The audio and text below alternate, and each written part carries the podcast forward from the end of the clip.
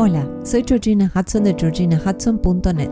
Este podcast ha sido concebido para acompañarte en el camino del autoconocimiento y el bienestar, y para que juntos y juntas tracemos un mapa para alinear mente y corazón. El tema de hoy es el bucle de la preocupación constante, este patrón mental en que nos obsesionamos con pensamientos negativos, generando un ciclo interminable de inquietud. Y por supuesto, vamos a ofrecer herramientas para poder responder frente a este bucle. Para más información sobre lo que hago y sobre mí, te invito a visitar mi página web en georginahudson.net o mi cuenta de Instagram, georginahudson.coach. Hola, hola, hola. ¿Cómo estás hoy? Esta semana te traemos un podcast que estamos seguros te resultará familiar porque ¿quién no se siente preocupado, preocupada con los tiempos veloces y las demandas excesivas de nuestros tiempos? El problema en sí no es la preocupación, porque esta es una reacción natural a los estímulos que nos rodean.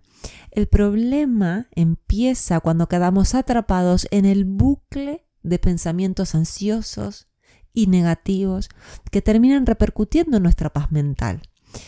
Podemos reaccionar a lo que nos sucede así como en caliente o podemos pausar, observarlo y ver qué hago con ello. Pero antes de seguir, le doy la bienvenida a mi compañero Luciano. Hola, ¿qué tal? Buenos días, buenas tardes, buenas noches. Y qué interesante el tema de hoy para entenderlo, por un lado, y para pensar en estrategias de gestión de este patrón que es tan nocivo para la salud. Además te contamos antes de comenzar que en la descripción del episodio encontrarás un link de un artículo que ha escrito Georgina relacionado a este tema. Y ahora sí, nos largamos a por ello. Georgina, ¿nos comentas cuál es la causa de este bucle de preocupación permanente? Sí, me parece ideal empezar por allí porque seguramente eh, mucha gente se esté preguntando esto, ¿no? Las razones por las que entramos en el bucle de preocupación son múltiples. Y, seguro me vas a ayudar a explayarme más, Luciano, por tu experiencia y porque sé que haces tus deberes antes de cada podcast. Una de las razones eh, más comunes es la rumiación cognitiva también conocida como el sobrepensar, donde las personas tienden a darle vueltas y vueltas y analizar excesivamente de un lugar y del otro a sus pensamientos, lo cual aumenta los niveles de ansiedad. Y así como la rumiación cognitiva tenemos otra causa de entrar en el bucle de, preocupación, que es el pensamiento catastrófico. ¿Qué implica esto? Implica imaginar los peores escenarios posibles, levante la mano quien no ha caído en esto, y que puede contribuir a este ciclo de preocupación como infinito. Cuando uno entra en este bucle es como si ensayara lo peor que le puede pasar. Ay, que no me va a salir, ay, que no me va a pasar esto, ay, que no lo voy a lograr. Es un ensayo mental de lo que no quiero. Al final, como siempre le digo a mis clientes, la preocupación es el mal uso de nuestra energía creativa. Wow, es como darle vueltas y vueltas al asunto y a medida que uno le da vueltas, le va encontrando con una creatividad mal aplicada, le va encontrando escenarios catastróficos y pesimistas y todo lo que puede llegar a salir mal. Complicado. Y cuando decías rumiación, eh, asocié directamente vacas. Sí, y, gracias, porque rumiación no es una palabra que usemos mucho en las ciudades. Sí, o sea, vacas o ovejas que bueno, están horas y días para poder digerir mejor sus alimentos.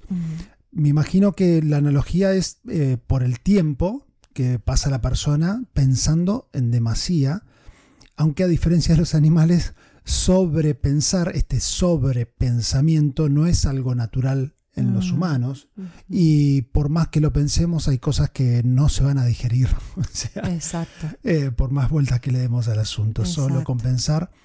Entonces, em, esto también me lleva a pensar en nuestro, vale la redundancia, en nuestro último podcast sobre el perfeccionismo porque ya las expectativas exageradamente elevadas pueden generar una preocupación por miedo a no estar a la altura de, los estándares. Entonces, esto mismo puede ser otra causa, la inseguridad o incluso la baja autoestima, que también pueden contribuir al bucle de la preocupación.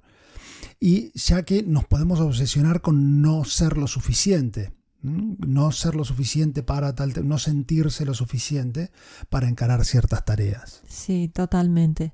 Eh, pienso también en los patrones de pensamientos compulsivos, como se evidencian, por ejemplo, en el TOC, en el trastorno obsesivo compulsivo.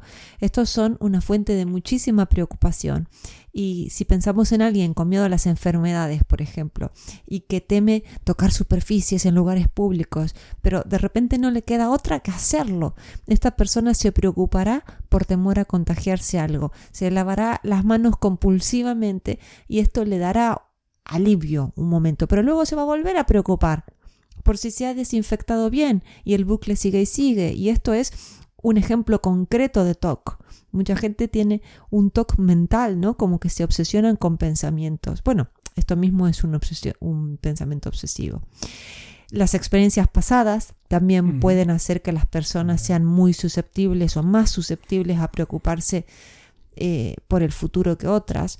Eh, estoy pensando justamente en una clienta a la que le costaba mucho estudiar en la escuela primaria y que una vez superadas sus dificultades y con pruebas cantantes y sonantes de que es una gran estudiante hoy por hoy en la universidad, aún se identifica con esa niña a la que en la casa y en el colegio etiquetaban de mala alumna, de lenta para aprender. Y entonces hoy sus estudios los hace con mucha preocupación, por miedo a que no le vaya bien, por miedo a que la vuelvan a etiquetar. Creo que todos cargamos un bagaje. Seguimos con los ejemplos de las vacas. El que se quemó con leche ve una vaca y llora. Queda marcado por vida. Bueno, hay que cortar ese bucle también. Sí, sí, sí, con mucho respeto para, hacia nuestra mochila, ¿no? Lo que traemos. No sé si se te ocurre algo más. Sí, em, vamos poco a poco entrando en este concepto, ¿no? De que una persona sin habilidades de afrontamiento efectivas mm. puede caer en una gran preocupación. Por eso decía al principio que lo importante es la gestión de la preocupación. La preocupación la vamos a sentir siempre es parte de ser humanos, pero lo importante es qué hago con esta preocupación. Sí, y el entorno, porque también es mm. cierto que el entorno en el que vivimos y la presión social por lograr esto, lograr aquello, sin el apoyo emocional necesario, que también pueden contribuir a esta madriguera que es la preocupación permanente, este lugar donde uno se encierra y se quedan esos pensamientos. Sí, es interesante la palabra madriguera porque si no cortamos el, el patrón, perdón, podemos caer en un bucle del cual puede ser cada vez más difícil salir. Y es llamativo como muchas personas, entre ellas mi yo del pasado, mi yo muy joven, piensan que cuanto más se preocupan y más le dan vuelta al asunto, más control tendrán sobre las cosas. A mí me costaba muchísimo, muchísimo dar lo mejor de mí. No, eso lo hacía bien, e intentaba siempre dar lo mejor de mí, pero me costaba soltar. Y entonces le daba mucha vuelta a las cosas y, me empeñaba y, me preocupaba muchísimo. Y lo que más interesante me resulta es que mi yo del pasado y seguro todas aquellas personas que estén levantando la mano aquí, pensaba que pensar y preocuparse en exceso era una manera de controlar, pero también de evadirme, ¿no? Es como no, no, me, no, me, no me hago cargo de lo que me tengo que hacer cargo, no me, no, no me enfrento con lo que tengo que mirar. Súper interesante, pero cuéntame un poco más, escarbemos un poco más en esa experiencia que es tuya, o sea, la puedes contar en primera persona. Sí, sí. Em, si, si pienso en mi yo joven, en mi yo, no adolescente, pero adulta joven, me acuerdo que pensaba todo el tiempo, como les contaba, hasta el hartazgo, muchas veces y, muchas inconscientemente, ¿no? Era para sentir muchas emociones. Eh, me cobijaba del cuello para arriba y así, pensando, pensando, pensando, me evitaba sentir el miedo que en realidad tenía, que era el miedo a arriesgar, el miedo a abrirle el corazón a una persona o a mostrarme tal y cual era en realidad, porque tenía miedo a que me descubrieran y, y decepcionar a otros. Y lo mismo le puede estar pasando a alguien con la tristeza, con la rabia, la, la frustración, la soledad, la inseguridad. ¿No? A veces esto de pensar y estar ocupado con las preocupaciones, lo que hace es evitarnos ponernos en contacto con lo que realmente hay que tratar. O encerrarse en el pensamiento para desconectar de los sentimientos. Y de también eh, del cuerpo. Y del cuerpo. Y lo que siente el cuerpo. Te entiendo. Y, y si pensamos en las consecuencias de esta preocupación constante, pueden ser varias también en la preparación del podcast habías hecho como una tormenta de ideas y, de, búsqueda de, documentación y como las, las más, digamos, las más comunes o las, las más representativas serían estrés crónico, fatiga mental que dificulta la concentración, desesperanza, pensamientos obsesivos, problemas o trastornos del sueño, disminución de la confianza en uno mismo, irritabilidad, dificultades laborales o académicas. Esto parece como los papelitos, los prospectos médicos de los medicamentos, todo lo que te puede ocurrir, no es que ocurra todo esto en simultáneo, no, sino que puede haber variantes, alguna variante de esto que, que te pueda estar pasando y que te sientas identificado o identificada. Entonces, en síntesis, donde hay mucha preocupación, hay un impacto en la calidad de vida, al limitar nuestra capacidad para disfrutar de las actividades, eh, relaciones y también al dificultar nuestro bienestar general. Sí, es muy duro. Y me imagino que quienes nos estén escuchando ya quieren enfocarse en aprender a salir del bucle de la preocupación y no en analizarlo tanto.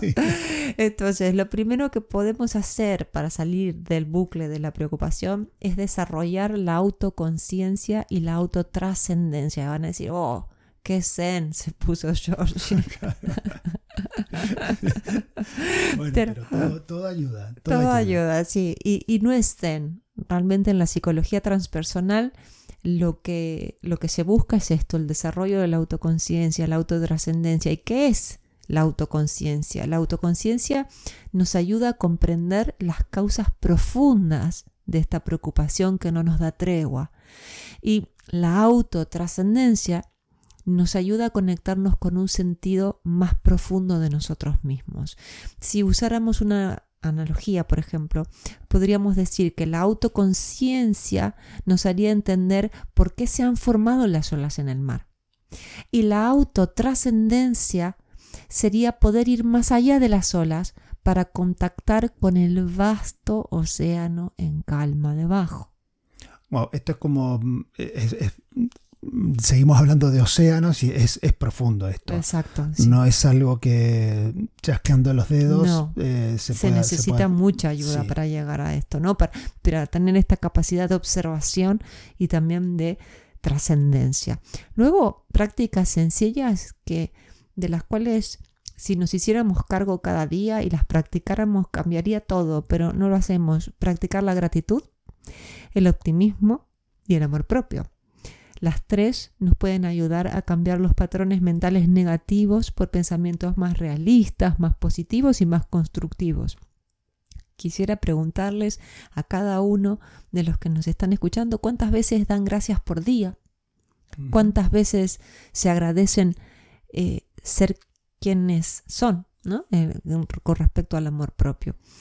Luego también es importante identificar nuestras fortalezas personales y, si estás ahí aprovecha para escribirlas así las ves por, por ti misma o por ti mismo porque este ejercicio va a amplificar tu resiliencia emocional va a apaciguar tu tendencia a preocuparte en exceso. Si tú empiezas a decir bueno mira, yo soy súper creativa o yo tengo eh, mucha capacidad para eh, enfocarme en lo que estoy haciendo en el momento. Bueno, entonces esos son, todas esas son fortalezas que nos van a ayudar, que no tenemos que olvidarnos que las tenemos.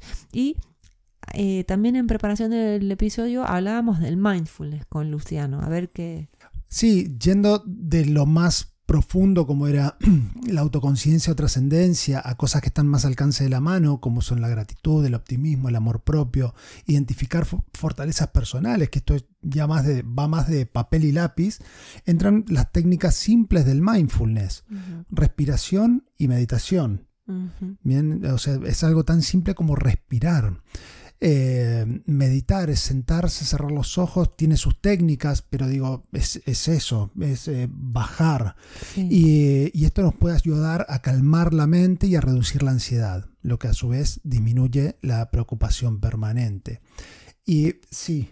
Eh, que, les quiero comentar a todos que en nuestra página web tenemos muchísimas meditaciones guiadas, porque me, imagino que mucha gente dirá, bueno, para mí no es fácil meditar.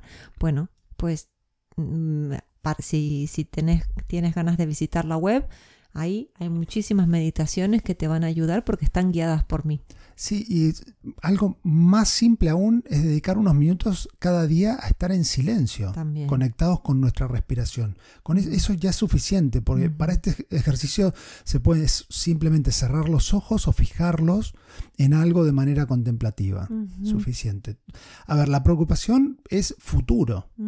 Nos saca del aquí y ahora, inventa situaciones que probablemente, a ver, que ocurran o que nunca lleguen a ser reales. Por lo tanto, la atención plena en el momento presente es muy efectiva. Sí, como siempre digo, no podemos respirar en el futuro, no, podemos respirar en el pasado, solo nos queda respirar en el aquí ahora. Así que por lo menos no tener conciencia del momento presente.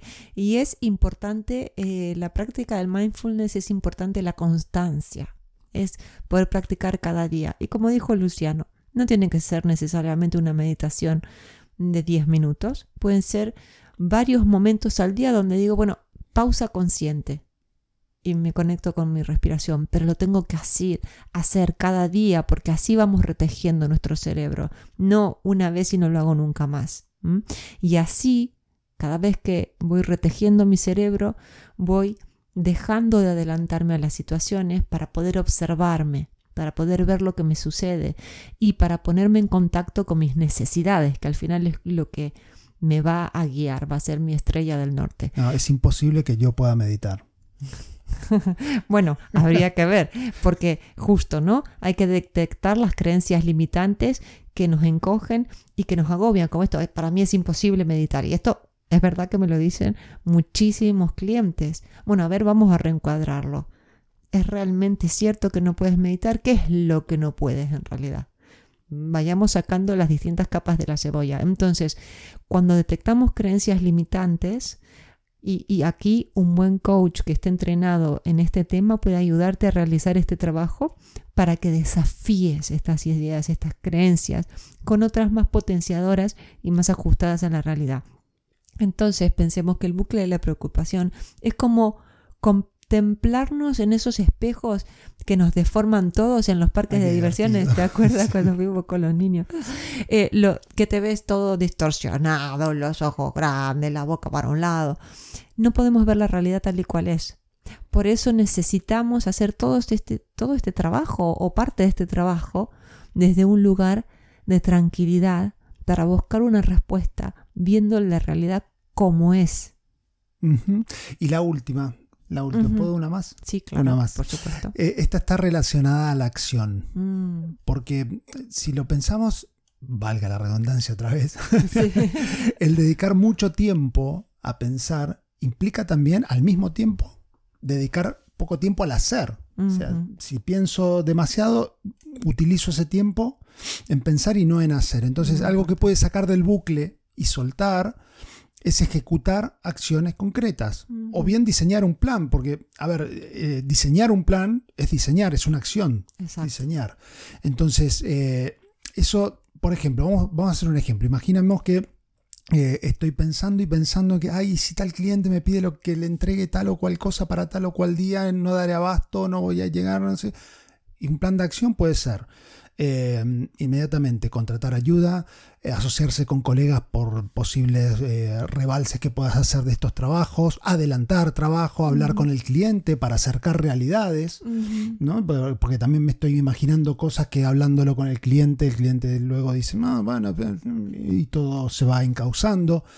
Entonces, venga, tengo eso ahí dando vueltas, rumiando, tac, lo ataco con acciones. Y una cosa que decía Tony Robbins en el curso de coaching que hice con él es que también lo que nos preocupa es imaginarnos toda este, todo este masacote, toda esta masa de, de trabajos o de cosas que tenemos que encarar. Entonces lo que podemos hacer es eh, como partir en varias acciones pequeñitas esa gran masa que tengo que encarar y entonces voy haciendo una acción a la vez, un día a la vez. Sí, y a donde va el foco va la energía. Si mi foco es dar vueltas sobre lo mismo, la energía da vueltas sobre lo mismo y no va para ningún lado. Exacto. Bueno, esperamos que estas ideas puedan proporcionarte un marco integral para abordar el bucle de la preocupación. Si no puedes hacerlo solo o sola, es importante que busques la ayuda de un terapeuta, especialista en mindfulness, eh, coaching estratégico, transformacional, para obtener eh, orientación, apoyo personalizado y bueno, y para empezar a sentir un mayor bienestar. Entonces te pedimos también que pienses en una o dos personas que se puedan beneficiar de este episodio y que se los reenvíes. ¿Tienes algún amigo, familiar, dentro de tu familia tal vez, alguien que esté todo el tiempo machacando y machacando en la cabeza y que, y que eso veas que le, le impacta en su bienestar? Venga, ahí va el podcast.